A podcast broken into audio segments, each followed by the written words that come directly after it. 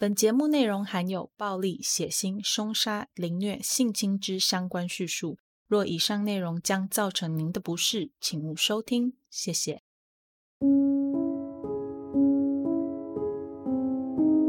Hello，各位亲爱的 Bonus 们，大家好，欢迎回到 Them 他们的故事第二季。我是 Molly。在节目开始之前呢，一样先让我们来感谢一下赞助名单。这两周以来的赞助，非常感谢我们的飞渊、燕圈圈、Kimi、侯小姐、Pete、周、梁小姐和我们的徐先生。非常感谢这些赞助节目的 bonus 们，给了 Molly 很大的鼓励和继续坚持下去的动力。Molly 会继续好好努力的把节目做好的。大家如果有余力的话，也可以透过叙述栏的链接小额赞助 Molly 哦。那就先谢谢大家啦。好了，我们赶快先来讲讲今天的案件是什么吧。哦，对了，在这个节目开始之前呢，一样，Molly 想要提醒大家两件事情。一个是会有一小部分，真的真的非常一小部分的英文出现，它就只是一个名称而已。不过这并不影响收听，总计就不到一分钟。另外是。今天的案件涉及到儿童绑架和儿童命案的议题。如果这一类的议题会让你感受到任何生理和心理上的不舒服，就要请你跟着收听喽。好啦，今天的案子说真的，真的唉，很虐心。过程当中，Molly 一直停停写写，非常的不顺利。不过好像每次遇到跟儿童有关的案件，我都会这样，所以我也不太能说什么。好啦，那我们就赶快开始喽。今天的案件，Molly 要带大家回到六零年代的澳洲。在一九六零年那一年，澳大利亚新南威尔斯州的州政府为了要筹措修建雪梨歌剧院的资金，所以他们发行了一款叫做“歌剧院乐透”的彩券。这款乐透彩券的头奖金额高达十万英镑，相当于现在至少三百万澳币的金额。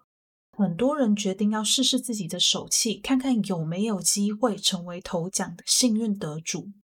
最后，头奖奖金在一九六零年六月一日那一天，被一位叫做巴奇尔·索恩的男人给抱回家。由于在当年，大部分的人对于隐私这件事情并不是那么的注重，加上在当时。澳洲还算称得上是民风淳朴，所以没有人去觉得公布隐私这件事情有什么不对。巴奇尔中头奖的消息就这样借由报纸传遍了整个澳洲，报社甚至直接将他们全家人的照片和地址刊登在报纸上。面对这样子的情形，索恩一家没有感到困扰，也没有刻意的搬家，只是隐姓埋名。他们只是继续按照原样过着原来的生活，持续继续努力的工作。索恩家的大家长巴奇尔在接受媒体采访时，甚至只是平淡的表示说：“对于这件事情，我不会太过兴奋，我们会低调的维持一样的生活，不去做太大的改变。”但他们不知道的是，这时候心怀不轨的歹徒已经悄悄的盯上了他们家。最终，索恩家带来了无可挽回的灾祸，一辈子活在痛苦之中。究竟事情的经过为何？就让 Molly 来细细的说给大家听吧。一九六零年七月七日这天早晨，就和平常一样，索恩太太目送着八岁的儿子葛雷姆出门。索恩家的好友史密斯太太也依照往常惯例。在早上八点半，载着自己的两个孩子到约定的地点去接索恩家的葛雷姆到学校去上课。到了那个约定地点时，并没有看到葛雷姆的身影。这对一向准时出现的葛雷姆来说是一件不太寻常的事情。不过史密斯太太当下并没有想太多，只是留在原地继续等待。了一阵子之后，葛雷姆依然没有出现。于是史密斯太太便决定要到葛雷姆每天都会去的那家素食店看看，他是不是还在店家里。不过，当史密斯太太到了素食店之后，依然没有看见格雷姆的踪影。史密斯太太离开，想说：“嗯，应该只是小孩子睡过头，去他家接他吧。”史密斯太太到索恩家，告诉索恩太太自己的来意后，索恩太太表示自己早就已经把格雷姆送出家门，也许是两个人错过了，也不一定。于是史密斯太太再次回到平常接格雷姆上学的那个地点，试图要寻找格雷姆的下落。不止如此，这次她再一次进到那家素食店里面，询问店里的店员。有没有看见格雷姆的身影？对格雷姆印象深刻的这位店员就表示，自己当天并没有看见那个每天早上都会来买一份薯块当点心的那个小男孩。史密斯太太这时候又想，会不会是因为两个人阴错阳差的错过了对方，所以葛雷姆已经自己先去学校了呢？想到这里。他也没有犹豫太多，并立刻前往学校寻找葛雷姆的下落。结果仍然是什么都没有。史密斯太太再一次回到了索恩家，将找不到葛雷姆的事情告诉了索恩太太。索恩太太惊觉自己的儿子可能失踪了，情急之下就立刻报警。接获报案的警察大概在早上九点半的时候到了索恩家，初步了解事情的经过之后。警察还笑笑的向索恩太太表示：“格雷姆没事啦，他马上就会回家了。”没想到，很快的，在九点四十分，一通电话打进了索恩家。索恩太太接起了电话，电话那端的人指明要找索恩先生巴奇尔。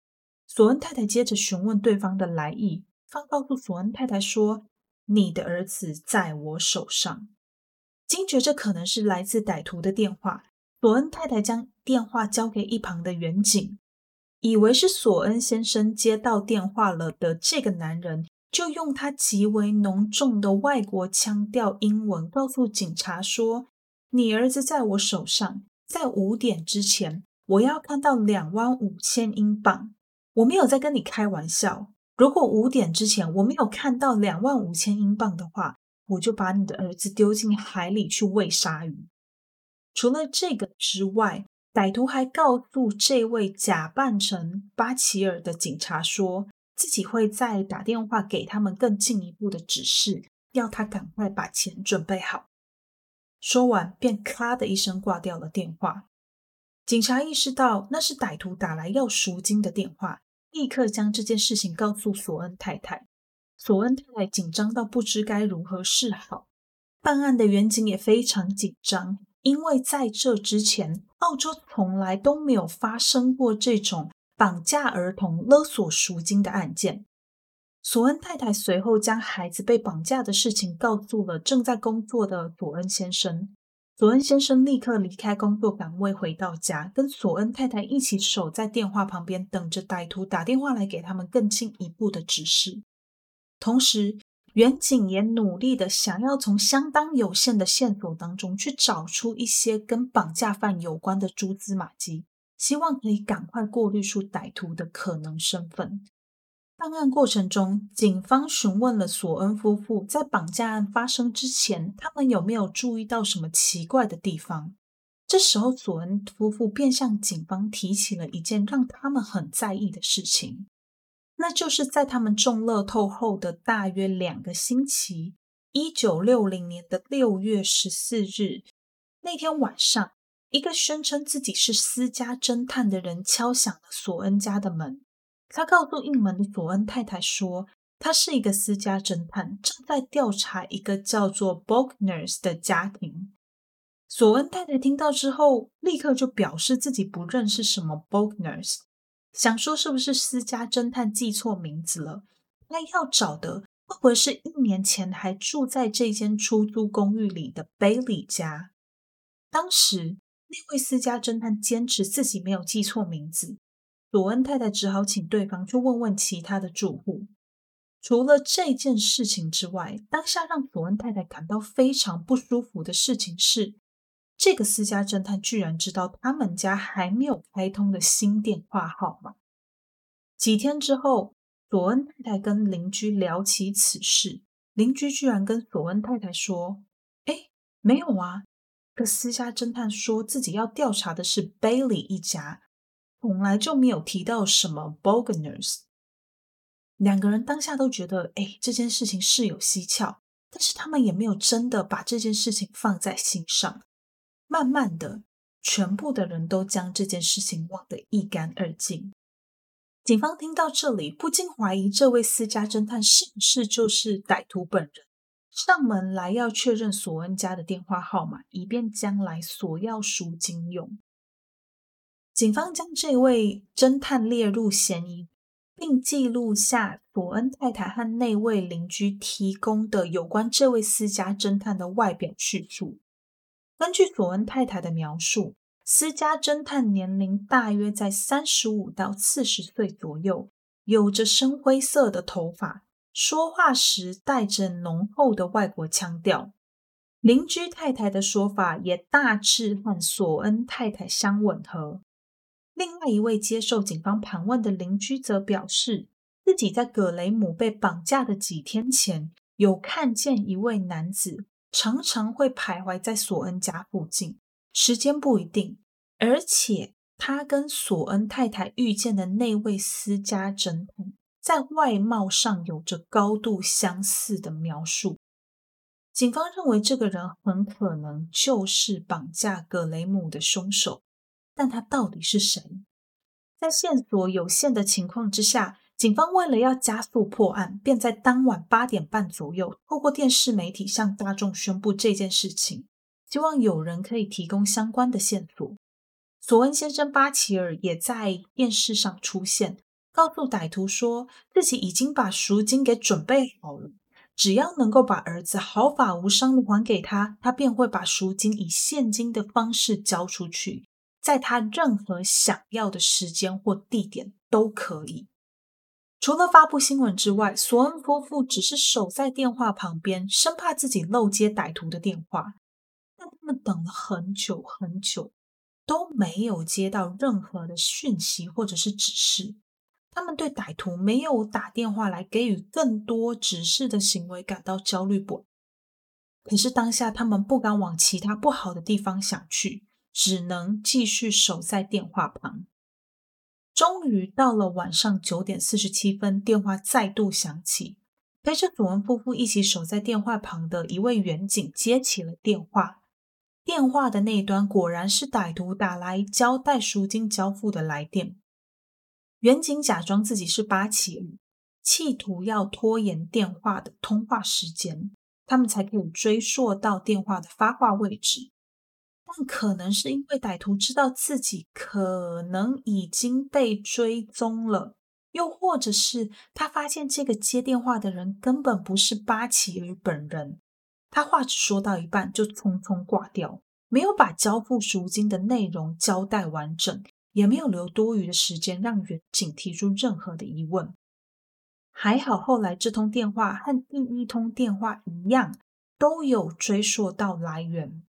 第一通早上打的电话，发话位置来自距离雪梨市中心大概十公里远的一座桥附近。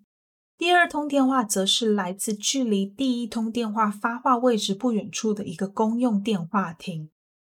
那一天晚上，索恩一家人都没有睡，只是默默的跟着留在他们家的远景们守在电话旁，希望能够再次接到歹徒的电话。由于这是澳洲史上第一起儿童绑架勒赎案件，所有的人都不敢掉以轻心。新南威尔斯州大部分的警察都投入到寻找葛雷姆的下落之中。除了警察之外，也有不少善心人士主动加入阵营。直到这个节骨眼，警方仍然对葛雷姆的绑架犯身份毫无头绪，甚至不确定。绑架葛雷姆的到底是一个人，还是像许多美国的案件一样是由集团所为？种种的谜团让办案的远景更加毫无头绪。相关的报案电话不断的涌入，但很多都跟葛雷姆的案件没有任何的关系，所以他们只好不断的扩大搜索范围，终于在隔天七月八日晚间，在雪梨西北方的一个郊区里面找到了葛雷姆的书包，里面什么东西都没有。同样是在七月八日那一天，就有人通报说，他在七月七日晚上十点的时候，到一个长相、样貌、叙述都和葛雷姆符合的小男孩，跟着两个看起来像是外国人的一男一女，要离开雪梨北部的郊区。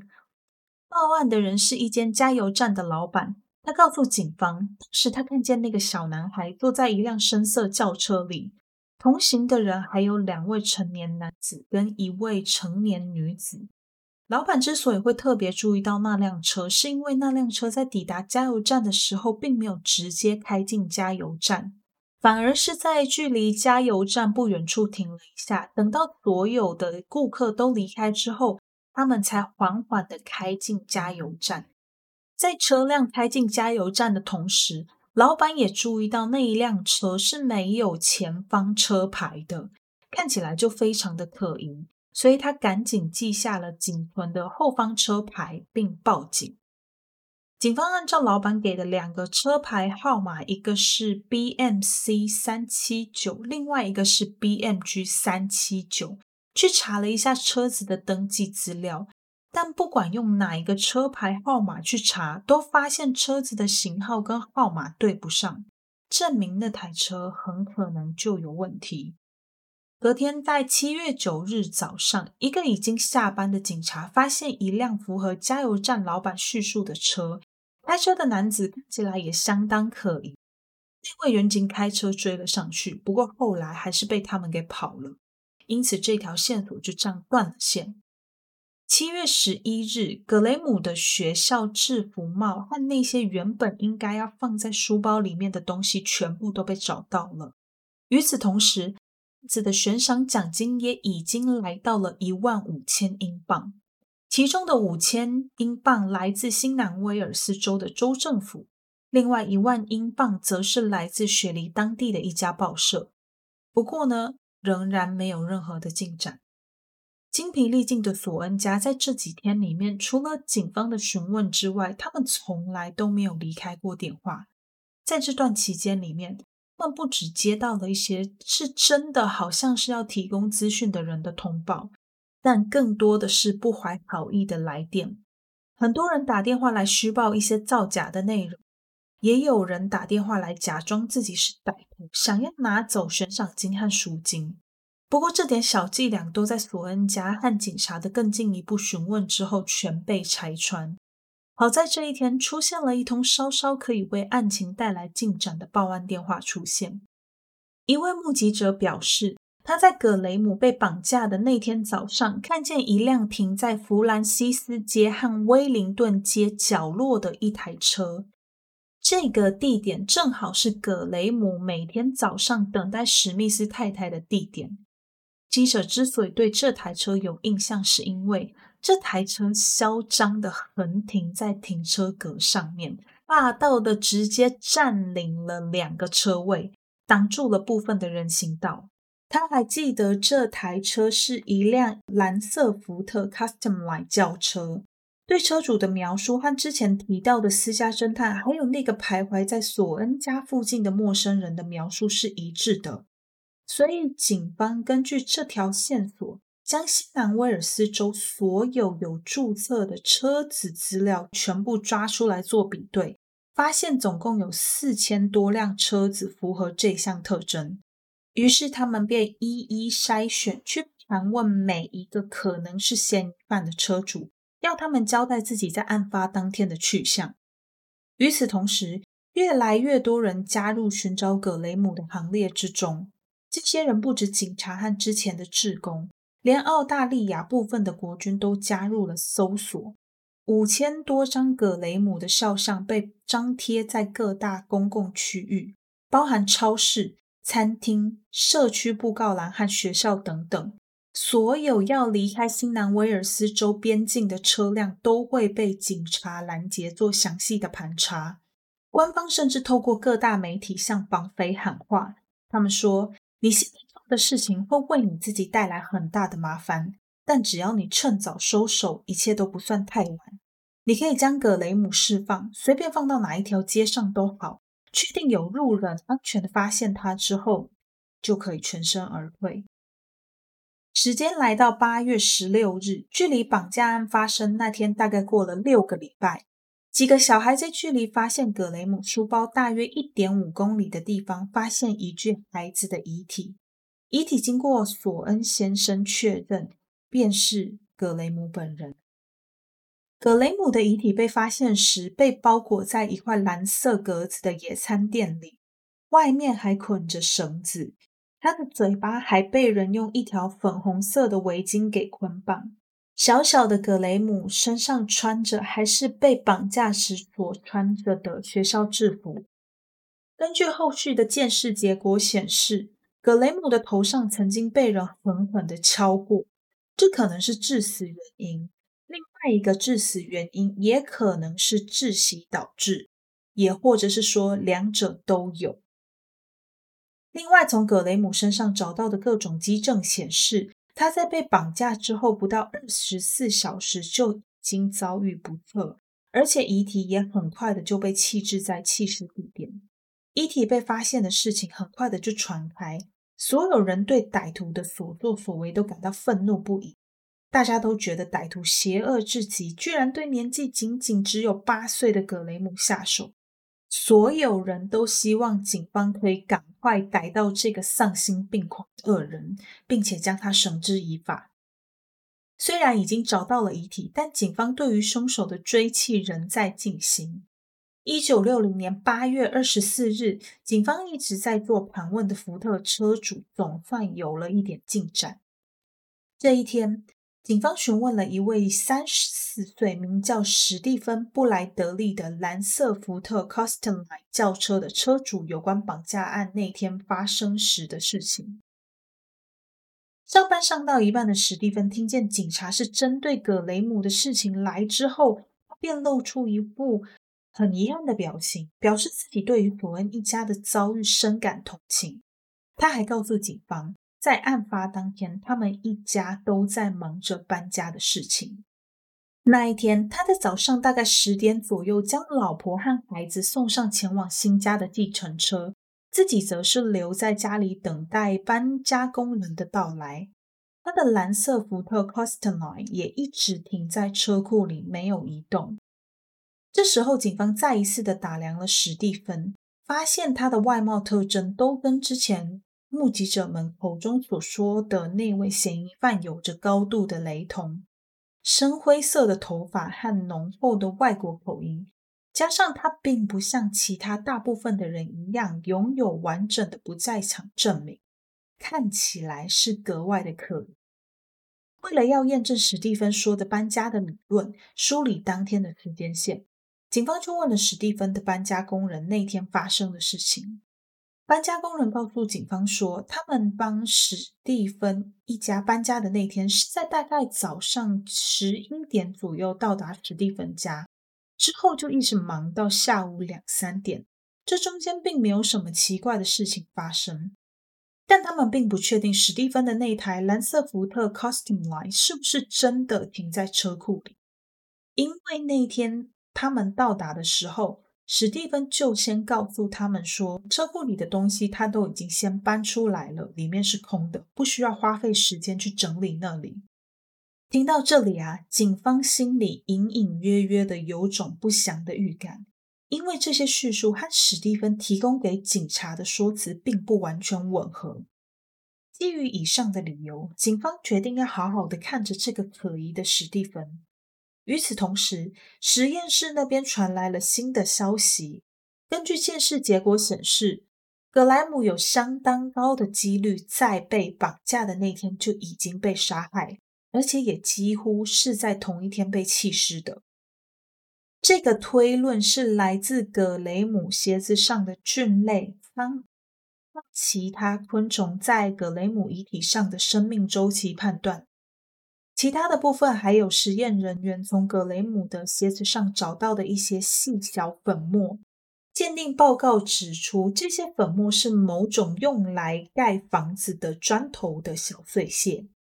另外，监视人员也针对那条用来包裹遗体的野餐垫做了调查，发现那张野餐垫是在1955年6月到1956年1月由南澳的昂卡帕林加模坊所制造，全澳洲就只生产三千件，其中一部分被销售到墨尔本的零售店里。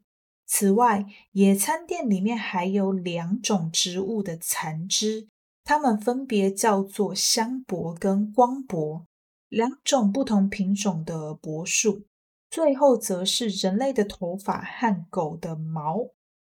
针对以上的证据，警方知道自己要找的嫌犯可能养了一只狗，住家的外墙或者是房子本身是砖房，房子周围可能同时有香柏和光柏这两种树。而家里开的车应该是一台蓝色的福特 Custom Line。根据各种办案经验，警方决定要从发现葛雷姆遗体的地点向外扩张。不过问题就在于，即使他们出动了全新南威尔斯州所有的警察去搜索符合我们刚刚提到的那些条件的房子。要找到符合这样子条件的地方，可能还是要花上很久的时间。过程当中还有很高的几率会受到不同程度的阻碍，一个不小心还会跟歹徒擦身而过。他们左思右想，最后决定拜托当地的邮差帮忙。他们相信这些行走于社区里的邮差，对于地区里的每一个大街小巷都了若指掌。绝对会比警察来的更有效率。果然，没有多久，邮差就向警察回报说，他们找到了符合条件的房子。警方一查，发现这间房子的主人居然就是他们之前盘问过的那位史蒂芬·布莱德利，而且这栋房子距离弃尸地点也只有三公里。听到这个消息时，警方们士气大振，想说。终于能够逮捕嫌犯，给索恩一家一个交代。但他们忽然又想起，史蒂芬早在案发当天就已经搬走了。这下子他们是要去哪里找人呢？虽然如此，警方仍然没有放弃希望，依照标准流程去检查了那间房子。到了现场，果然如同邮差和证据显示的吻合。史蒂芬家的车库的墙壁就是砖头建造的，而且车库的正前方就种着光柏和香柏两种树。看到这边，警方几乎确定史蒂芬就是那位绑架犯。但这种事情不是警察说了算，要确认史蒂芬就是凶手，还是少了那么一点点关键性的证据。于是他们便开始调查史蒂芬这个人的背景。史蒂芬出生于一九二六年，但他本身并不是澳洲人，而是来自布达佩斯。他在一九五零年抵达澳洲，并且在一九五二年让他的其中一任妻子艾娃结婚，两个人有了一个孩子，一家人一起过着和乐融的日子。但好景不长，史蒂芬的妻子艾娃在一九五五年便因为一场车祸过世。这起车祸说起来争议也很大。华的父亲后来在接受媒体采访的时候，就曾经表示说，他一点都不相信自己的女儿是死于意外，他怀疑女儿的死肯定跟史蒂芬有关。不过，这个怀疑没有得到任何的根据，所以社会大众后来也没有再提起这件事情。三年之后，一九五八年，史蒂芬和一位叫做马格达的单亲妈妈结婚。马格达本身就有两个孩子，因此两个大人和三个小孩就这样一起过起了开心的日子。为了要承担家庭的开支，史蒂芬不得不身兼多职来确保所有的开支都能够平衡。这样看来，史蒂芬会不会是因为经济压力太大才会做出这件事情呢？以上大致是警察对于史蒂芬的了解。那在警方前去查访史蒂芬的那个旧家之后，没有多久，他们之前送去调查史蒂芬的那台蓝色福特 Custom Line 轿车的结果就传回来了。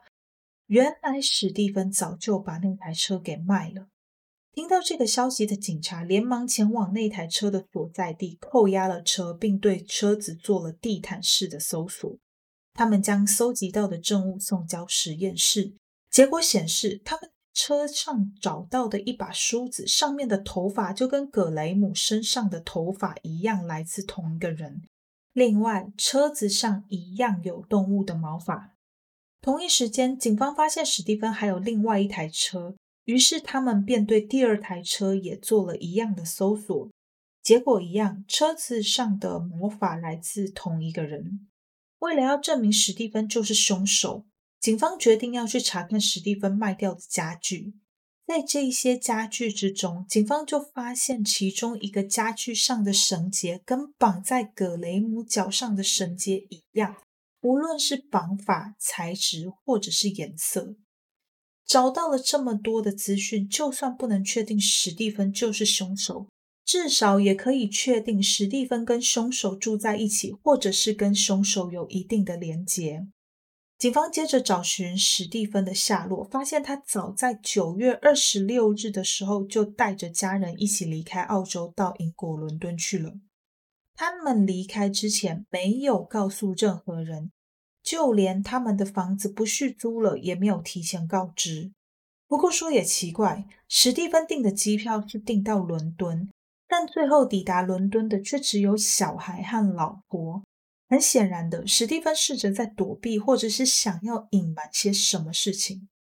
同一年十月十日，两位来自雪梨的警察在斯里兰卡的席兰逮捕了刚下飞机的史蒂芬。在经过一连串的官方交涉和听证会之后，史蒂芬获准从斯里兰卡引渡回澳洲做审判。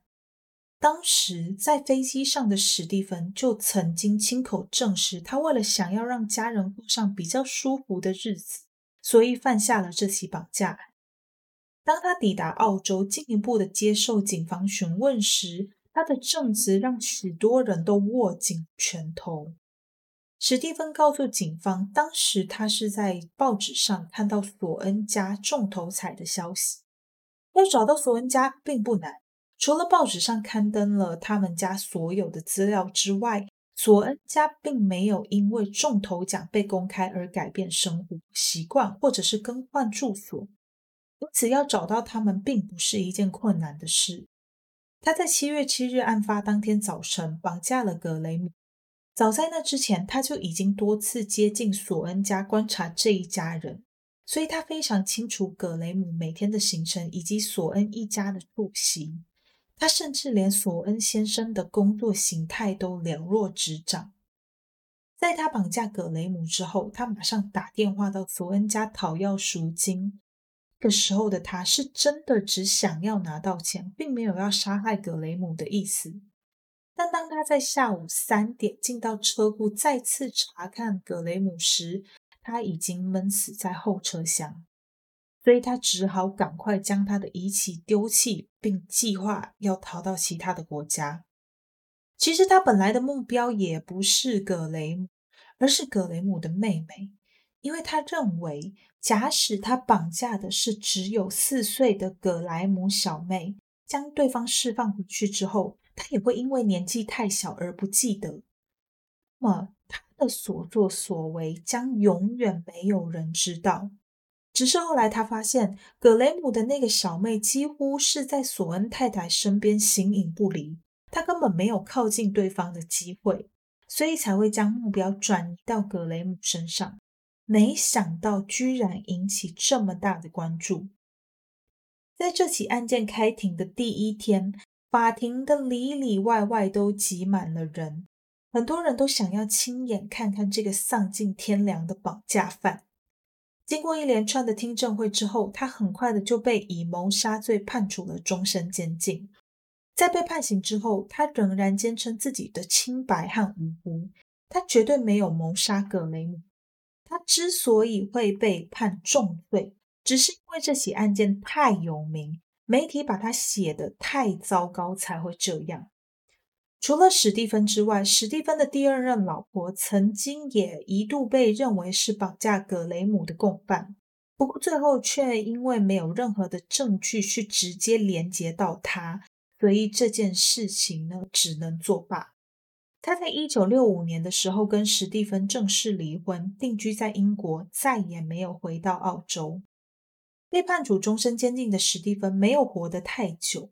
他在一九六八年十月六日，在一场参加监狱网球赛的过程当中，因为心脏病发身亡，年龄仅四十二岁。服刑期间连十年都不到。更让人生气的是，他到死之前与绑架葛雷姆的罪行是一点都没有悔意。索恩一家也在案件告一段落之后选择了搬家。这起案件的阴影随后还伴随着他们很久很久很久。索恩先生后来在一九七八年过世，索恩太太则是在二零一二年过世，享年八十六岁。罗恩太太被葬在那个永远停留在八岁的小格雷姆身边。这一起澳大利亚史上第一起绑架勒索的案件，使原本淳朴的澳大利亚瞬间变调。人们除了对案件本身感到愤愤不平之外，对于陌生人也不像以前一样的热情。这起案件改变了整个澳洲的风气。案件之所以会发生，是因为当时的人啊，不管是媒体还是个人，对于隐私权这件事情都不是那么的在意，或者是有警觉心。那是一个还有俗称叫做“黄页”的年代。那个黄页啊，是一个时代的眼泪，不知道大家有没有听过？它是一本手册，每隔一段时间就会收到。上面除了店家的地址、电话之外，也会有一般家庭的电话。台湾以前也有，现在 Molly 不太确定，说现在还是有，但是上面就只剩下店家的电话和地址，私人的已经就没有了。因为早期澳洲对于这种个人的电话、地址这种私人资讯是没有保护的概念的，就像我们之前讲的一样。当时索恩先生中奖的时候，媒体是直接把他的全名和地址都公开放在报纸上，一点马赛克都没有打。加上当时澳洲领头奖奖金是没有匿名制度的，这就让歹徒可以非常轻易的获取索恩一家人的信息，是再怎么低调都没有办法避免。很多人听到这里，应该就会跟之前 Molly 的想法一样，觉得说。无所谓啊，现在没有黄页，领乐透也可以选择匿名戴安全帽，还有各自法在保护的资料，这有什么好怕的？哎哎，如果你跟我之前的这些想法一模一样的话，那就真的要小心了。Molly 在来到澳洲之前呢，对于各自这些讯息算是很冷感。我从来不觉得我自己在网站上面买东西，输入自己家的地址、电话，或者是生辰八字这些东西，到底有什么对？甚至更早期一点哦，申请某些平台的账号，还会要你输入身份证字号。我当时都是毫无警觉心的，就把这些资料给送出去。来到澳洲之后啊，听了很多诈骗、盗用、盗刷和盗领的新闻之后，我才惊觉。原来很多我觉得不怎样的个子是很容易就可以被盗用的。举个例子给大家听，这是真的有发生的。我之前就有一个同事，他的提款卡某一天就忽然不能用了。当他还在慢吞吞的推脱说之后要再去联络银行的这短短几个小时之内，他账户里的钱已经被领走了一大半。后来跟银行反映之后才知道，哎，应该是他的账户被盗用，原因是歹徒不知道从哪里得知他的身份讯息，再利用这些身份讯息向银行端申请网银行更改密码，改完密码之后，再利用这些身份讯息向银行端申请网络银行更改密码，改完密码之后，再用无卡提款的功能去银行领钱，哎哎。这听起来超级不可思议，但这真的就是发生在我身边的人身上。而且很可怕的是啊，这笔钱最后居然没有追回来。啊，很多现在的年轻人，嗯，不要说年轻人，就现在很多人都喜欢用社群，像是 FB 或者是 IG 之类的。而且最可怕的是，这些人还会在社群的个人页面里面揭露了自己很多的资料，像是啊，他以前在哪里工作啊，嗯，单身、稳定交往中这一类的讯息，这是他的生日。以及居住地，如果有的话，也要小心。不知道大家有没有看过 Netflix 上的一部影集，叫做《安眠书店》。里面的男主角在第一季就是透过女主角的各种社群资料、打卡记录、tag 的人去列出对方的生活方式、学校、生日等等的个人讯息，在刻意制造巧合接近女主角。说到这边啊，大家可能还是觉得很无感，那我们就来讲讲最近潮很大的 Deepfake 技术。我的室友是一个 IT nerdy，中文就是科技宅啦。他就曾经跟我说过，他对于这样 Deepfake 的技术感到非常非常的恐慌。例如啊，假设今天歹徒有一百张你的照片。他可能就有机会透过各种技术或者是管道去更改监视器画面，成为一个小偷或甚至是杀人犯。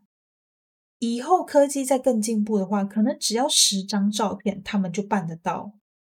这段对话距离今天录音当天，二零二一年的十月三十一日，不过就短短的两年不到。个网红，他的事件就真的发生了。而且根据科技进步的速度来看，这项技术以后只会越来越成熟，直到有一天，它会厉害强大到我们都没有办法想象的程度。我讲了这么多，不是要说科技进步不好之类的。但是，就是希望大家在以后网络的使用啊，和其他现实生活当中，对于自己的个人资料啊，从电话号码、出生年月日到自己的照片、小孩的照片，都要小心的使用。因为如果我们不小心，难保有一天这些资料会被不孝人士用在不该用的地方，然后造成我们的困扰。好啦，那今天的那个内容就先到这边。跟大家说声抱歉，这次拖超久哦。主要的原因是因为啊，茉莉本来预定要写的案件其实不是这一件，是另外一起也跟儿童绑架案有关的。但是搜集资料啊、写内容的过程当中实在是太难过了，所以中途才会决定要更换案件，改变一下心情。结果我很白目的 又做了同类型的案件，所以整个就拖超久。我在二十八日的直播上面有说，Molly 到年底之前还会再试出六集，这是真的，我没有在跟你开玩笑。预定就是六集，那也会尽量出六集，好不好？所以，我们第二季总共会有十五集，十五集做完之后，让 Molly 小小的休息一下下，然后我们再开始第三季，然后跟大家预告一下。哎，算是个预告啦，因为十月二十八日那个已经发生了哈。Molly 收到来自有台主持人 Lily 的邀请，十月二十八日和十月十一日在 KK Now 这个平台上面做直播，有加社群的人应该会在现实动态上面看到这个消息。那十月二十八日的这个已经结束了。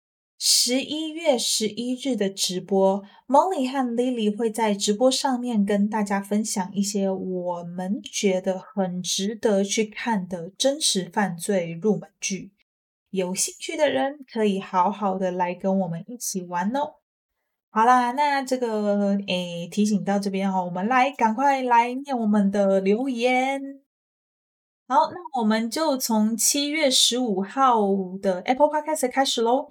那第一则是厌世工程师，标题是喜欢真实犯罪的一定要收听。内容是因为喜欢真实犯罪，所以每个节目都会试听。结果 Molly 的节目一听就爱上，氛围跟节奏讲的方式都很棒。希望路过的人可以来听听看。世界这么大，你也许不会知道自己喜欢什么，对什么有兴趣，那就点进来都听听吧，能够启发自己不同的想法跟看法。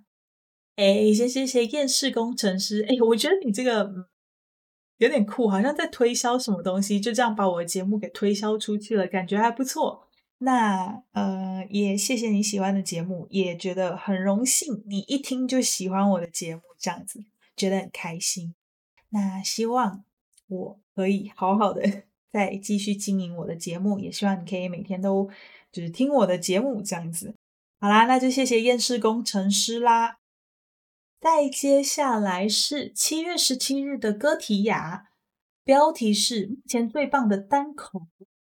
留言内容是一直以来都很喜欢真实犯罪的节目，自从开始听 podcast 后，会一直去找真实犯罪的节目来听。之前已经听完其他单口的真实犯罪节目，Molly 的节目是我目前听到最棒的，稿子写的很棒，语。音调都很打中我的点，这细节也非常详细，真的很喜欢。目前哦，刚听完捅尸案，真的有被人名跟关系复杂到，可能会再多刷个几遍吧。好啦，谢谢哥提亚的留言。哎，同尸案真的是超级大魔王哎，不是我在说，就是大家每次听到那几集的时候啊，都会呃，就是被人名搞得很混乱。我也承认我那个人名没有讲的很好，应该有更好的方式可以去诠释哦。是呢，就是觉得嗯，那个真的是很可怕的案件，然后也是很复杂的。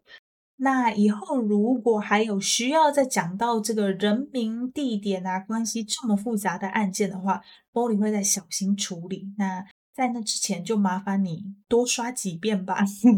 那也很开心啦，就是听到说你觉得我的节目是你心中最棒的，觉得非常非常的荣幸。那 Molly 会好好的继续努力经营下去的。今天就谢谢哥提亚的留言啦，感谢感谢。好，下一则是七月二十九日的 Benny Yan，应该是这样念。好，如果有念错，在私信跟我说。标题是很喜欢，呃，内容是口齿很清新，我听了好多集，喜欢叙述方式及找资料认真的态度，有发现讲错还会纠正。即有时候真的出现太多人，让我边上班边听都要稍微分心记一下人名。但整体是很喜欢的，会继续收听。耶，感谢 Benny 的留言。哎，关于人名这个部分，我之前的单集可能都没有处理的很好，后续的有应该我觉得有改善啦，因为我有换个叙述方式，这样大家应该会比较清楚我在讲什么。那所以以后如果有出现太多人名的案件，我会好好细心。的去改变一下叙述的方式，让大家听起来可以舒服一点，比较不会补飒飒的。那就非常感谢 Benny 的留言，我会继续努力的。好，下一则来自哇 Bonus 信箱，Bonus 信箱七月十九日的茄子，诶，我记得的茄子，呃，他说。自从在大二寒假初次接触 Podcast 以后，我都会待在温室时，这是煮饭饭的时候听。没错，我是平科大的农园生产系学生，而你的节目是我首次接触的 True Crime。虽然有订阅其他的节目，但目前 Them 他们的故事是唯一在听的哦。我很喜欢你的叙述方式，让人一听就懂。至于很多人留言的声音嘛，我可以保证我的声音绝对比你特别。虽然我现在只是穷学生，没有办法赞助你，但我这里声明，我茄子绝对支持 Molly，也支持这档节目以及很多其他的 podcast。耶，好，谢谢的茄子。呃，我记得你好像有赞助，印象中如果没有记错的话，好像有。哎，谢谢你，这样听起来其实好像就是听节目的时间也是很长的，因为煮饭，嗯，好啦，煮饭对我来说不是我的强项，所以我煮饭会花很久的时间。待在温室里面的时间应该算蛮长的啦，根据我的经验的话，那就非常非常开心，就是你喜欢我的节目哦。对，既然你觉得自己的声音很特别，也对自己的声音很有自信的话，那我真的强烈的建议。在有时间的情况之下开一档节目，做一个 podcaster 吧，是蛮有趣的，可以学到很多很多不同的体验啦。然后同时也可以得到很多嗯来自各方不同的鼓励，是一件蛮有成就感的事情。所以也蛮推荐你可以来看看要不要做一档 podcast。那如果你有开启成功的话，别忘了来跟 Molly 说，这样 Molly 才可以听听看你的节目哦。好啦，那就谢谢 Dirties 的留言，我会好好继续努力的。再接下来是七月二十日的淡月，淡月说最近用了 iPad 留言，发现被吃掉了，改用这边好了。一直以来，我都很喜欢真实犯罪的节目。自从接触到 Podcast 之后，便找类似的节目来听。第一个入坑的便是互动玄虚，在跨年时候有听到 Molly 的声音，之前也有听一些其他的单口真实犯罪节目。目前为止，Molly 的节目是我听到最棒的单口，稿子写的十分详尽，超棒。语速、音调、音量的大小、清晰度都很打中我的点。平常都是通勤开车听，细节也介绍的十分详细，烂肉部分也不会琢磨太多，真的很喜欢。之前听完统尸案，发现那根本是大魔王，对，有被人民跟彼此关系复杂到，可能再来重听吧。好，先谢谢淡月的留言。我之前不管是用 iPad 还是用 iPhone 都会被吃掉，也不知道为什么。嗯，非常开心自己可以成为你觉得最棒的节目，然后也嗯蛮开心自己做的就是语速啊、音调这些，因为跟人家差异很大，所以都有打中到你的点，就觉得蛮开心的。然后烂肉本来就不是我的 风格，因为我自己也不太喜欢烂肉了，就是我会听。但是我不太会自己去写这些东西，因为我觉得写这些东西要读的那些资料，我可能会读不下去。所以烂肉的部分，通常我不会去琢磨太多啦，而且真的很残忍哦。那统尸案真的是大魔，我也觉得，嗯，那个真的很可怕。我自己后来在做那起案件的时候，做的一些整理的表格啊，我自己整理到都会乱掉，所以可想而知。Bonus 们听起来应该会更辛苦，但是如果你真的很喜欢那起案件的话，就多听几次吧。好了，那就谢谢淡月的留言。嗯，接下来我们下一则是七月二十三日的 Tracy，很喜欢 Molly 的声音，在其他节目休息时一直在找寻声音听起来舒服的犯罪解说节目，听到 Molly 的声音之后，整个爱上。很温柔、很舒服的嗓音，见解说也听得很快乐。谢谢 Molly 带来这么好的节目。小小许个愿，好像 Molly 也可以推出自己的贴纸，让听众可以收藏，也可以在别人看到问起贴纸时，大力的推荐 Molly 的频道，或者是跟其他 Bonus 认亲呢。也谢谢 Tracy 的留言，然后也谢谢你喜欢我的节目。那关你说的贴纸的部分呢？呃，Molly 现在有在筹备，然后我有小小的跟我喜欢的创作者讨论过，但是呢，Molly 自己真的是有一个 选择障碍，所以这个东西呢，我会在年底的时候好好的来筹划一下，然后。来规划一下，也许希望是第三季开始之前，我就可以把贴纸给生出来，这样子，然后跟着第三季一起同步推出，这样子。那希望我们到时候可以进行的很顺利喽。然后就谢谢 Tracy 的留言，我会好好继续努力的，谢谢你啦。那今天的最后一则留言是八月二十六日的 JoJo。JoJo 说：“可否请 Molly 讲述发生在澳洲的林氏灭门血案呢？”谢谢。嗨，JoJo，谢谢你的许愿。呃，关于林氏灭门血案，会注意到这起案子，主要是因为它是华人的案件，而且它发生在澳洲，感觉离我有点近的感觉。但是那起案件，我再让我研究一下，因为我后来有看到他们的主要语言呢，还是听得懂中文的，所以我不希望他们的亲朋好友听到之后感受不好。那我会再斟酌一下，看看怎么讲那起案件，或者是怎么讲会比较好，比较客观这样子。那所以我们就看看第三季有没有机会啦。那就谢谢 JoJo 的留言喽。好了，八则留言先念到这边，大家有空可以多多留言，特别是在这个啊将近年底，我主管又跑去休假的日子里面，你真的需要大家的温暖呐。也呼吁一下，如果你有其他你常常会去收听的节目的话，也别忘了去给他们留言打打气。创作者真的很需要大家的鼓励哦。好啦，那提醒一下，大家可以透过叙述栏里的连接找到我们的社群和赞助页面。如果心有余力有余的话，可以小额赞助一下 Molly。如果心有余力还在培养的话，那么就请在社群和你收听的平台上留言加五星，这都可以让 Molly 振奋精神哦。好了，就谢谢大家的收听啦，我是 Molly，下期再见喽，拜拜。